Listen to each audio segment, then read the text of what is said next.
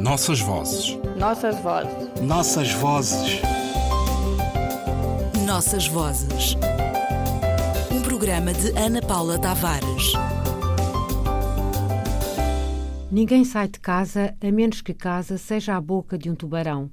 Você só corre para a fronteira quando vê a cidade inteira correndo também. Seus vizinhos correndo mais rápido que você, fogo sangrento em suas gargantas, o menino com quem você foi à escola, que te beijou e deixou tonta atrás da velha fábrica de latão, está carregando uma arma maior do que o corpo dele. Você só sai de casa quando a casa não te deixa ficar. Ninguém sai de casa a menos que a casa te persiga. Fogo embaixo dos pés, sangue quente na sua barriga. Não é algo que você já tenha pensado em fazer até que a lâmina queimada ameace entrar no seu pescoço. E mesmo assim, ainda você ainda carregou o hino sob seu fogo. Só rasgou seu passaporte nos banheiros do aeroporto, soluçando enquanto cada pedaço de papel deixava claro que você não ia mais voltar. Você tem que entender que ninguém coloca seus filhos em um barco a menos que a água seja mais segura que a terra. Ninguém queima suas palmas sobre trens embaixo de vagões.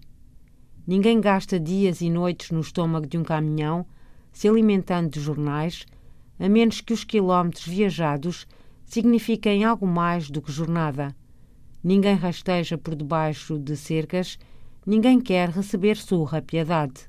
Ninguém escolhe campos de refugiados ou revistas íntimas em que seu corpo fica doendo ou a prisão porque a prisão é mais segura do que uma cidade de fogo e um guarda de prisão na noite é melhor do que um caminhão de homens que se parecem com seu pai.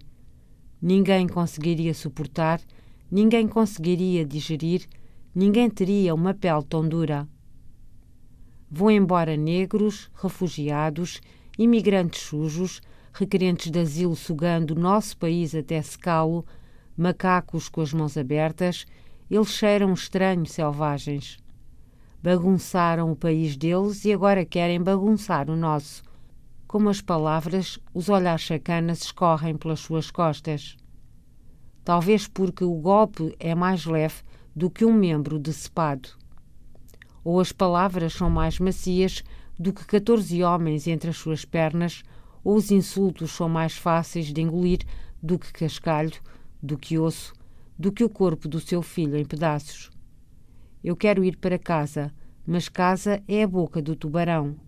Casa é o tambor da arma e ninguém sairia de casa a menos que a casa tenha-te perseguido até a praia, a menos que a casa tenha-te dito para apressar as pernas, deixar suas roupas para trás, rastejar pelo deserto, vagar pelos oceanos, se afogar, salvar, ter fome, pedir, esquecer o orgulho, sua sobrevivência é mais importante. Ninguém deixa sua casa até que casa seja uma voz choada no seu ouvido, dizendo: Saia, fuja de mim agora.